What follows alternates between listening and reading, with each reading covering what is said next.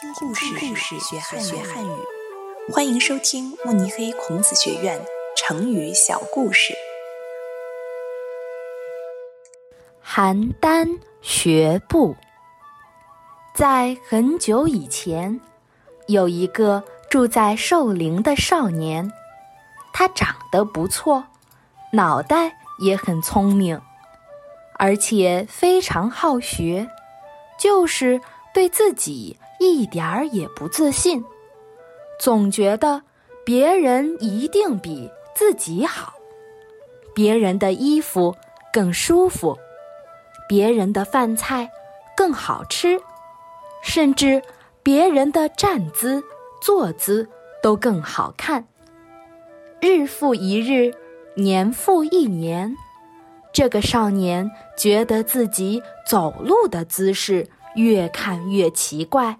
越看越难看。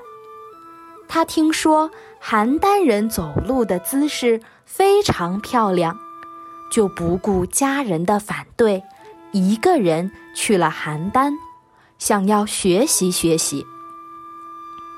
一到邯郸城，少年觉得什么都很新奇，所有的人走路都各有各的美，小孩走路。活泼可爱，学；老人走路稳重大方，学；女人走路性感妖娆，学。后来，他学了各种走路的姿势，却忘记了自己本来怎么走路：手不知道怎么摆，腿不知道怎么迈，钱也花光了。最后只能爬着回家了。